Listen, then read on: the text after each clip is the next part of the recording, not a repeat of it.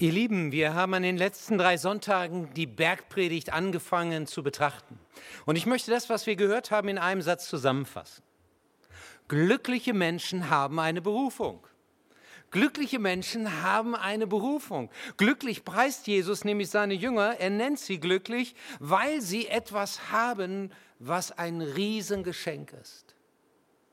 Sie haben eine Hoffnung, sie haben eine Perspektive, die dem, was sie im Moment vielleicht erleiden oder worunter sie leiden, ein ganz anderes, eine ganz andere Umgebung gibt oder eine ganz andere Wirksamkeit. Er sagt, selig, glücklich sind die geistlich Armen, denn das Himmelreich gehört ihnen. Glücklich sind die, die unter ihrer Schuld leiden, denn sie sollen getröstet werden. Und wenn du das erfahren hast, dann hast du eine Berufung. Und die drückt Jesus gegenüber den Jüngern so aus. Ihr, ihr seid das Salz der Erde. Ihr, ihr seid das Licht der Welt. Gebt das weiter, von, von ihr lebt. Gebt das weiter, was ich euch gesagt habe. Und damit ihr eine Grundlage habt, wie ihr das schaffen könnt, wie ihr euer Leben gestalten könnt, muss ich euch noch was sagen. Und dann setzt er sofort, ihr sollt nicht meinen, dass ich gekommen bin, das Gesetz oder die Propheten aufzulösen. Ich bin nicht gekommen, aufzulösen, sondern zu erfüllen.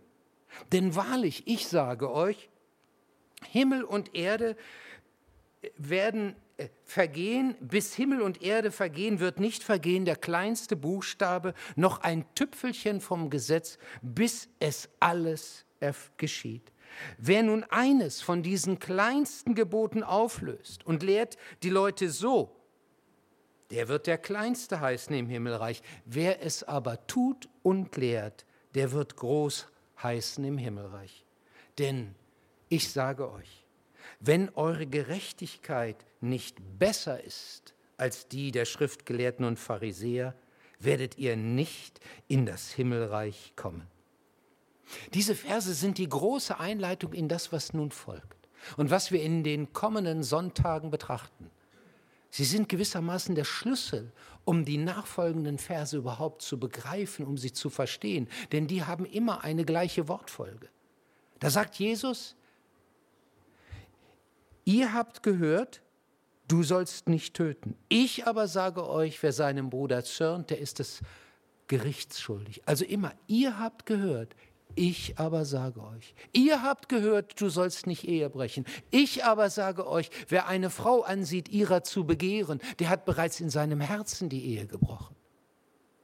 Und jetzt knotet er ihnen auf die Seele, wie ein Leben mit Gott aussieht, wie sie den Willen Gottes erkennen, dass sie wissen, was ist eigentlich das Ziel, das Gott mit meinem Leben hat. Und das ist auch wichtig, dass wir das wissen, dass wir erkennen, was will Gott von mir, dass wir seinen Willen erkennen und dass wir den aus diesem Wort heraus entdecken können das eigentliche Ziel entdecken.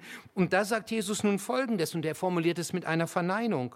Ihr sollt nicht meinen, dass ich gekommen bin, das Gesetz oder und die Propheten aufzulösen. Ich bin nicht gekommen aufzulösen, sondern zu erfüllen. Nun, mit dem Gesetz sind die fünf Bücher Mose gemeint. Hebräisch Torah, das, ist, sind, das nennt man das Gesetz und die enthalten viele Vorschriften, was man alles beachten muss, wie man ein Opfer bringt, was man tun muss, wenn man so, so und so schuldig geworden ist, wie man die Feiertage beachten soll und, und, und. Sehr, sehr viele Regeln. Und wisst ihr, wenn es sehr viele Regeln gibt, dann werden sie zu einer Last. Also wenn dir jemand sagt, du musst das beachten, das beachten, jenes noch beachten und wenn das alles, dann musst du noch mal dieses auch noch beachten und vergiss bitte auch nicht. Also das wird eine Last und das ist auch im Glauben so. Und nun hat er ja nun vorher gesagt, wenn ihr an eurer Unvollkommenheit leidet, wenn ihr merkt, das schaffe ich alles nicht so zu halten, dann habt ihr eine andere Hoffnung.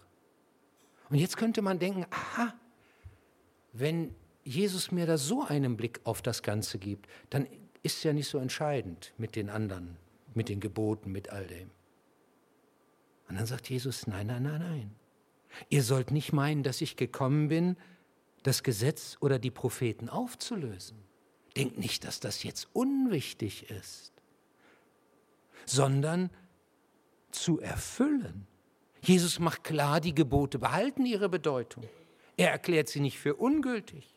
Im Gegenteil, er verschärft sie noch. Er sagt, ihr habt gehört, zu den Alten ist gesagt, du sollst deinen Nächsten lieben und deinen Feind hassen. Ich aber sage euch, du sollst deinen Feind lieben.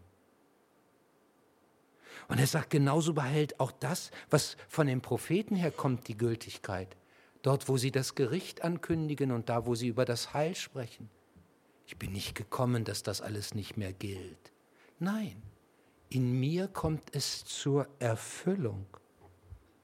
Und da merken wir, jetzt taucht ein Wort auf, wo wir erstmal rausfinden müssen, was meint denn das? Ich bin gekommen zu erfüllen, zu erfüllen.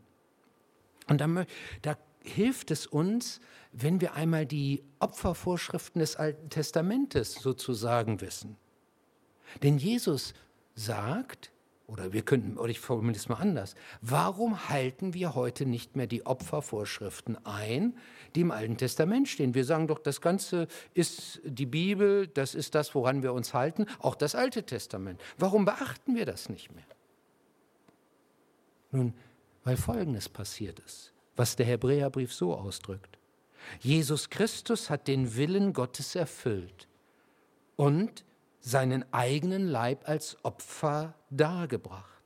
Mit diesem Opfer hat er alle, die sich von ihm heiligen lassen, also die sich ihm anvertrauen ganz, völlig und für immer von ihrer Schuld befreit. Wenn aber die Sünden vergeben sind, ist ein Opfer nicht mehr nötig. Es ist so, dass wir dieses Opfer von Jesus in Anspruch nehmen, dass wir uns auf ihn mitstellen und sagen, jawohl, dich nehme ich in Anspruch das Opfer, das ein für alle Mal gilt. Ich brauche keine Tieropfer mehr zu bringen oder andere Dinge.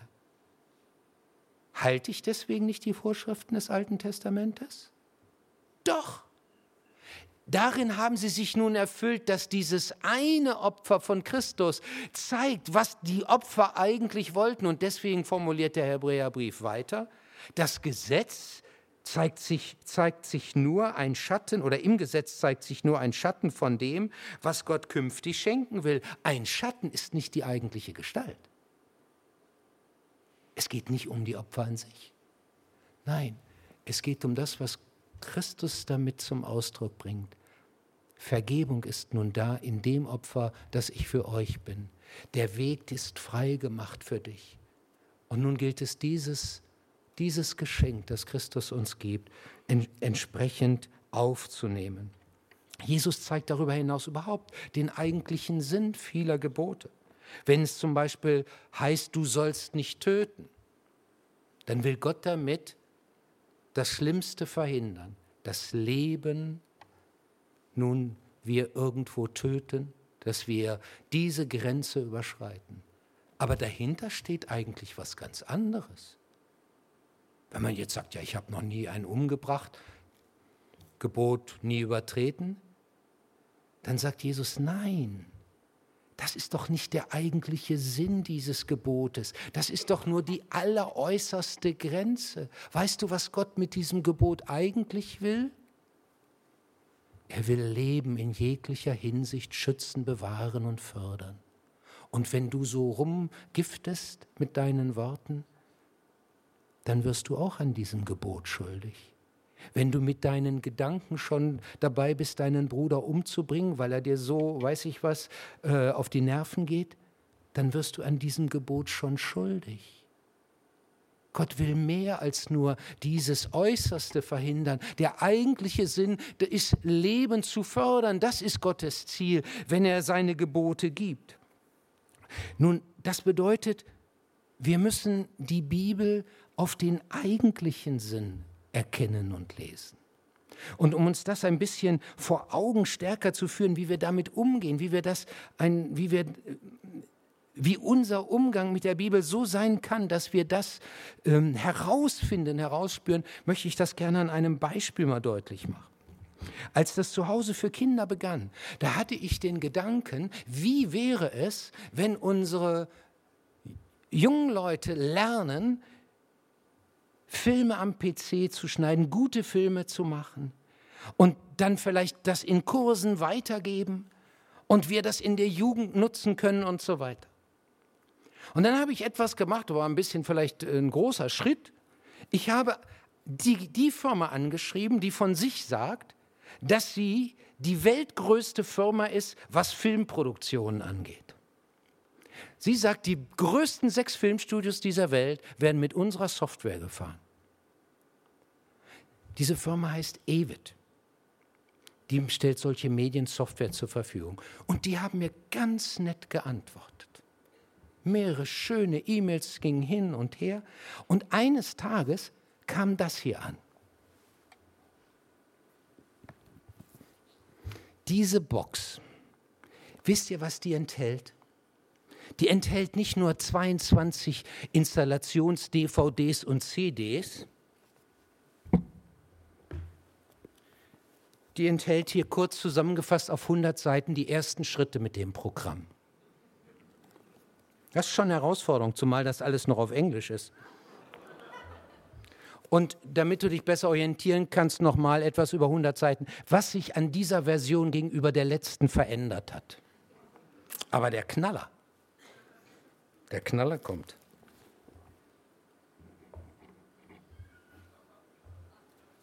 Das ist die Gebrauchsanweisung. Also gefühlte 1000 Seiten, wahrscheinlich auch 1000 Seiten. So, und jetzt frage ich dich, was soll man mit, damit machen? Wozu ist diese Gebrauchsanweisung da? Was will die eigentlich? Soll ich jetzt jede Seite durchgehen und probieren, was hier geschrieben steht?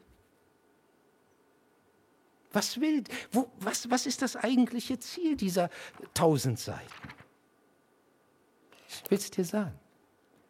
Das eigentliche Ziel ist nicht, dass du hier jede Seite durcharbeitest sondern das eigentliche Ziel ist, dich zu unterstützen, einen guten Film zu machen.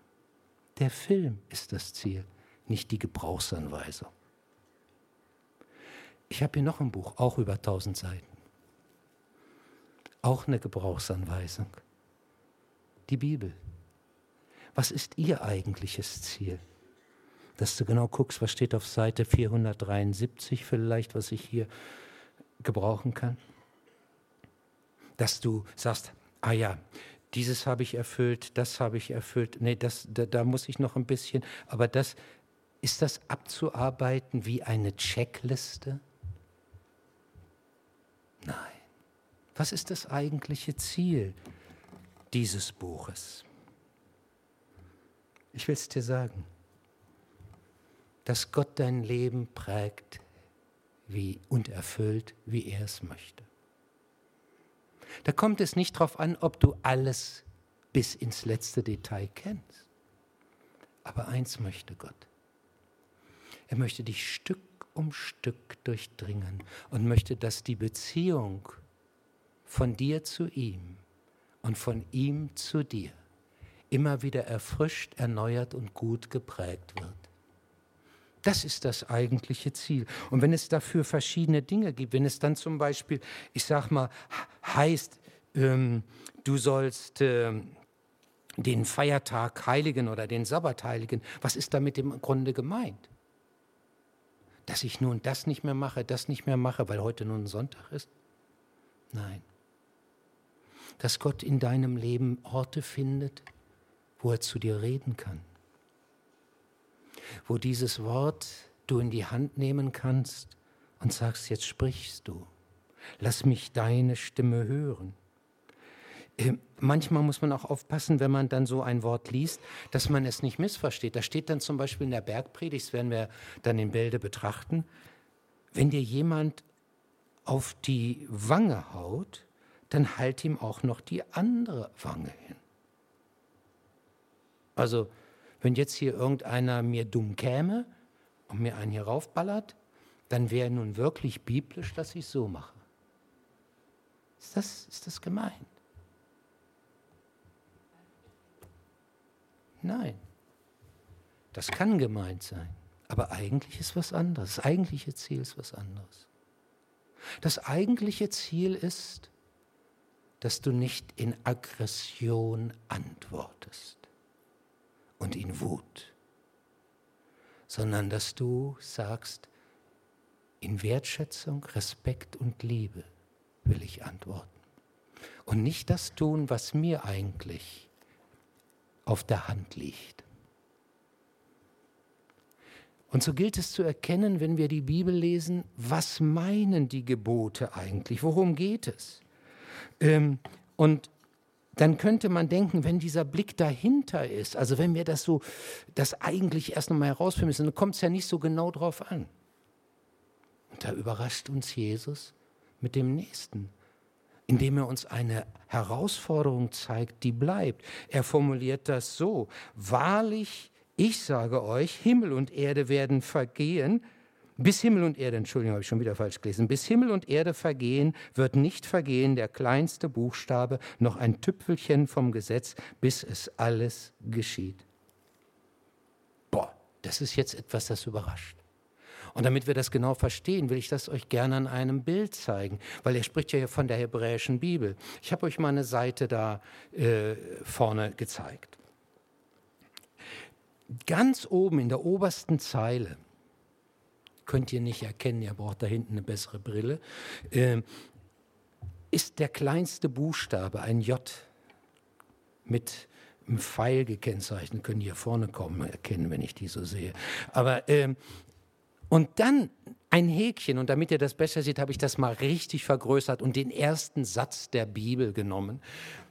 Und da steht, im Anfang schuf Gott Himmel und Erde. Und dann seht ihr den kleinsten Buchstabe, den habe ich mit so einem ähm, Rechteck umrahmt. Und ganz oben gibt es noch bei dem einen, bei dem B, ein kleines Häkchen. Und Jesus sagt, wisst ihr was? Das Wort Gottes ist für mich so wichtig und das, was es sagt, dass ich nicht einen kleinen Buchstaben, nicht ein Häkchen da rausstreichen möchte. Und er, er, er formuliert es dann weiter und sagt, wer nun eines von diesen kleinsten Geboten auflöst und lehrt die Leute so, der wird der Kleinste heißen im Himmelreich. Wer es aber tut und lehrt, der wird groß heißen im Himmelreich. Und damit macht er deutlich, Lothar, was du hier vorne sagst, pass nicht an, so wie es dir gefällt. Löse es nicht auf, sondern sage das und erspüre das, was Gott will. Und drück dich nicht darum, wenn es unangenehm wird. Es gibt manche Dinge in der Bibel, auch im Neuen Testament, die wünschte ich mir da nicht. Ich wünschte mir, dass das da anders steht. Und die pieksen mich.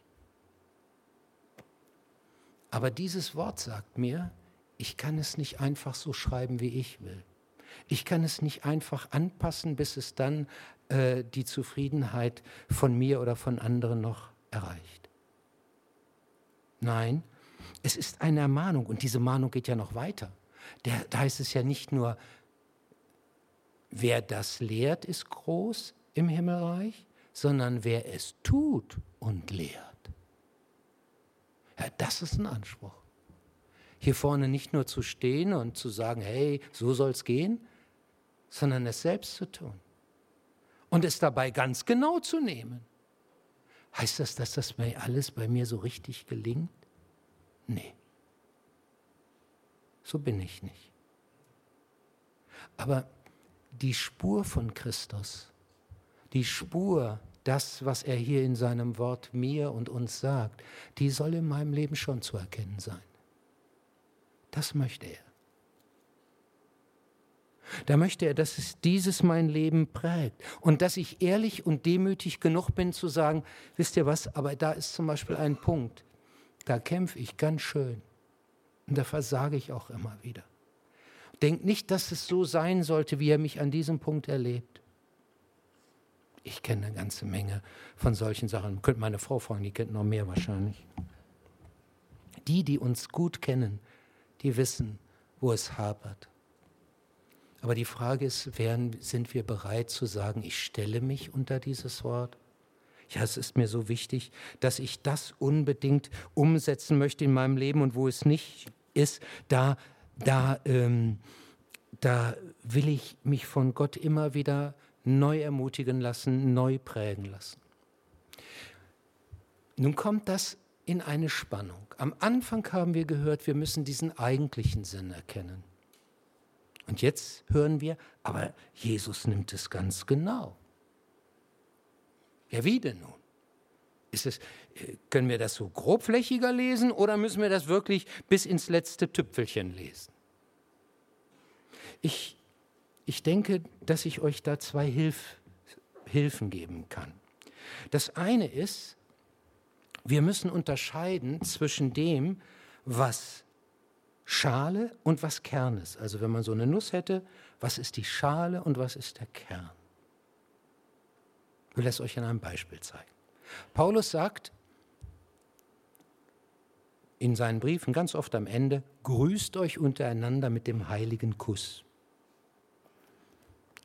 Praktizieren wir nur teilweise sehr gering in dieser Gemeinde. Gibt so Umarmungen und so weiter. Aber ähm, sind wir deswegen unbiblisch? Weil wir das ja nicht machen, was Paulus da immer wieder sagt. Nein, was meint Paulus denn? Die Form damals war, dass man einander solch einen Kuss gibt. Frankreich ist heute noch der Schmatz rechts und links. Und in, in den sozialistischen Ländern war das auch so. Aber das war die Form. Die ändert sich. Bei uns ist es ein kräftiger Händedruck oder was auch immer oder High Five. Äh, das, was Jesus meint, ist, erkennt, was dahinter steht. Begegnet einander mit Aufmerksamkeit, Respekt und Wertschätzung. Wenn du rausgehst, kommt es nicht auf den Bruderkuss drauf an.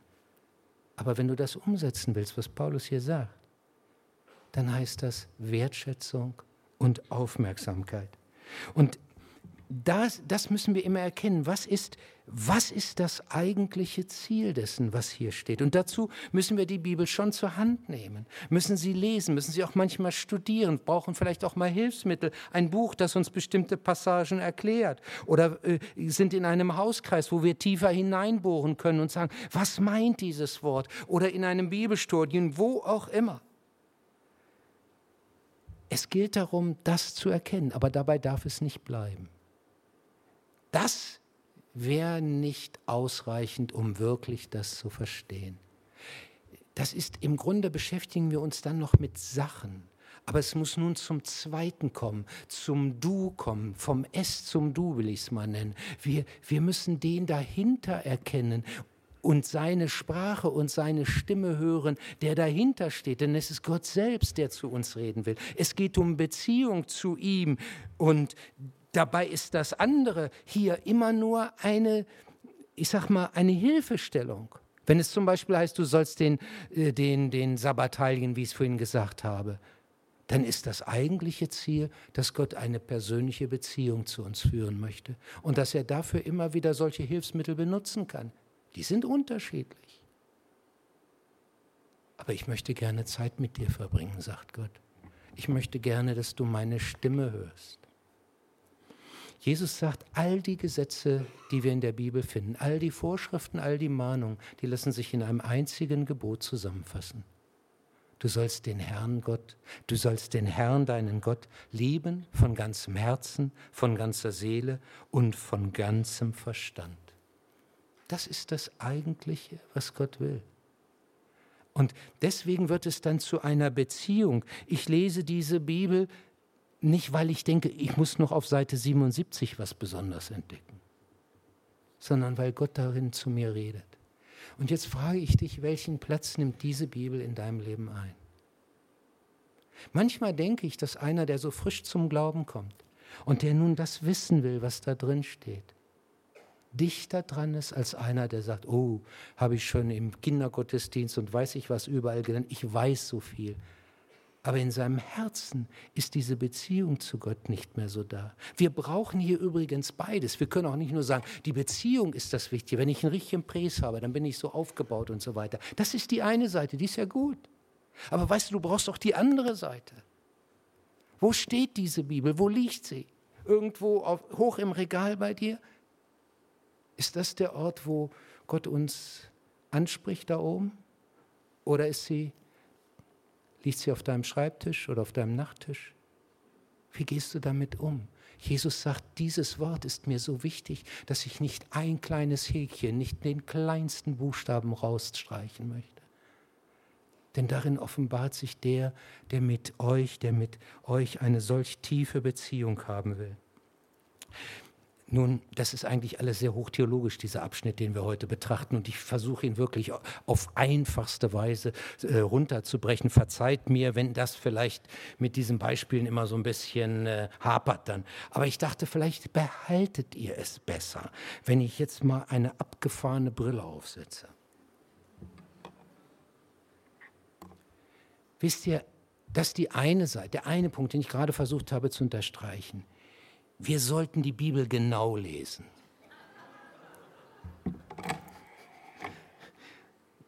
Also, oh, muss noch angepasst werden. In viel, verschiedener Hinsicht allerdings.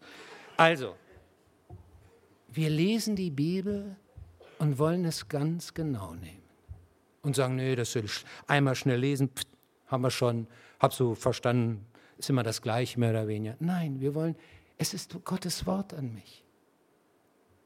Wenn wir hier durch die Bergpredigt marschiert sind, ihr Lieben, dann wünsche ich mir, dass unser Leben dadurch Impulse erfahren hat und dass unser geistliches Leben andere Wege gehen kann, dass wir eine vertiefte Beziehung zu Gott haben. Und dafür müssen wir schon mal genau hinschauen. Aber das wäre zu wenig. Und deswegen habe ich euch noch eine abgefahrenere Brille gebaut. So müsst ihr die Bibel auch lesen.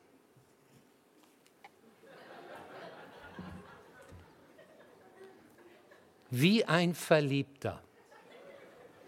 Denn es ist Gottes Liebesbrief, den er uns schreibt. Und wenn ich einen Brief kriege von dem, der mich oder derjenigen, die mich so richtig liebt, hören Sie, kann ich in zwei Wochen öffnen oder so. Nein. Dann, dann lese ich und dann erfüllt es mein Herz. Wie liest du die Bibel? Wichtig ist das überhaupt nicht. Das ist natürlich klar. Aber du brauchst beides. Schau genau hin. Was meint Gott für dich und dein Leben?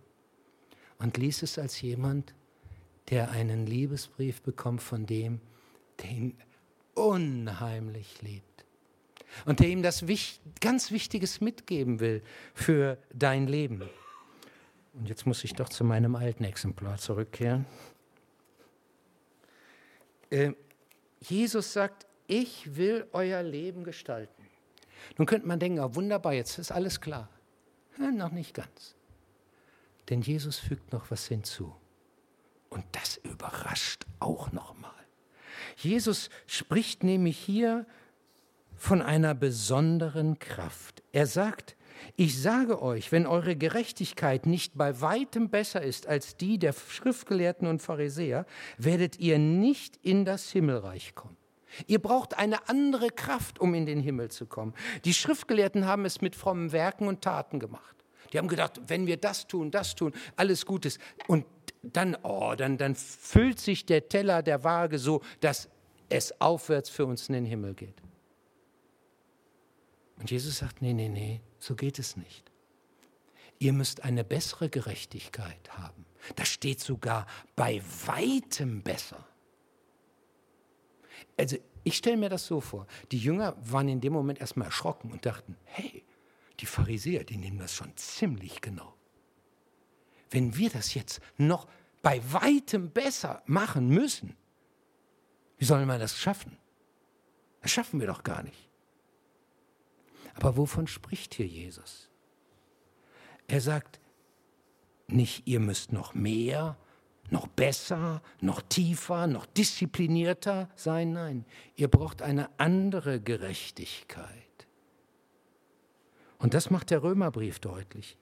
Er sagt, was dem Gesetz unmöglich war, weil es durch das Fleisch geschwächt war, das tat Gott, er sandte seinen Sohn, damit die Gerechtigkeit, die das Gesetz fordert, in uns erfüllt werde.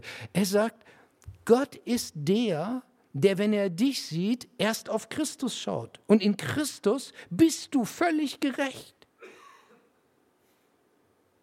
Es ist nicht eine Gerechtigkeit, die du dir verdient hast durch dein Leben, weil du alles so toll machst. In Christus hat sich die Gerechtigkeit genau erfüllt, die das Gesetz erfordert. Und jetzt sieht dich, wenn du Christus in dein Leben hineingenommen hast, Gott durch dieses. Manche denken ja, wenn sie Christ werden, dann kriegen sie, wenn sie sagen, so jetzt möchte ich auch an, an Christ, Jesus Christus glauben, erstmal das in die Hand gedrückt und tausend Vorschriften, die sie ab nun erfüllen müssen. Nein, nein. Sie kriegen etwas geschenkt.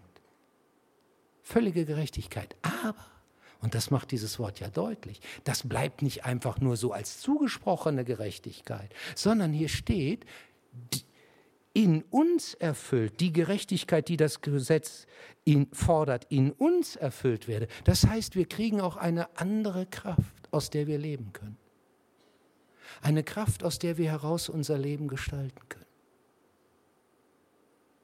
Paulus setzt dann fort und sagt, Wisst ihr, das führt zum Beispiel dazu, dass unser Gebet sich verändert. Wir können auf einmal zu Gott ganz innig beten und sagen, aber, lieber Vater. Es führt dazu, dass da, wo wir schwach sind, wir auf einmal Hilfe erfahren, die nicht in uns begründet ist. Der Geist hilft unserer Schwachheit auf. Und wir überwinden weit. Ich weiß nicht, wie du dein Christsein führst. Mancher von uns bemüht sich ganz kräftig. Dessen Leben gleicht etwa dem.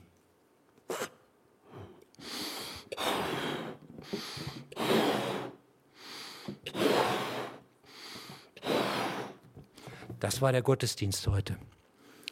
Habe ich aber richtig wieder was mitgekriegt. Und so fühlt sich das nun an.